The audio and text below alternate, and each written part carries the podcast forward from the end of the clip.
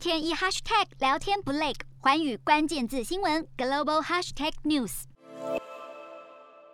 七号，韩国科技巨头三星电子发布声明，宣布将会合并行动通讯以及消费性电子产品部门，也使得原本的半导体、消费电子和行动通讯等三大事业群将会简化为消费电子与半导体等两大事业。与此同时，三星也公布了九名的高层人事案，其中三名共同执行长全数遭到撤换。这也是二零一七年十月以来，三星电子睽违了四年所宣布的大动作人事更动。而韩国媒体更分析，三星之所以合并消费电子与行动通讯部门，是为了激发部门间更大的合作效益。目前，三星专注在半导体、人工智慧 AI、机器人还有生物制药等领域的发展，并且计划在未来三年之内投资两千零六十亿美元。而外界认为，这一次的组织变革与三星电子副会长李在镕之前所提的内部更新相关。希望能够尽早培育年轻的经营班底。Hello，大家好，我是寰宇全世界的主持人何荣，常常跟大家分享国际观与国际新闻。但您知道为什么需要关注这些讯息吗？十二月八号星期三早上九点，就在 FM 一零二点五幸福电台幸福联合国，我和寰宇全世界节目制作人王克英将分享国际新闻的重要性以及如何爱上国际新闻。如果错过收听，还可以回听当天上午十点上架的幸福联合国 Podcast 哦。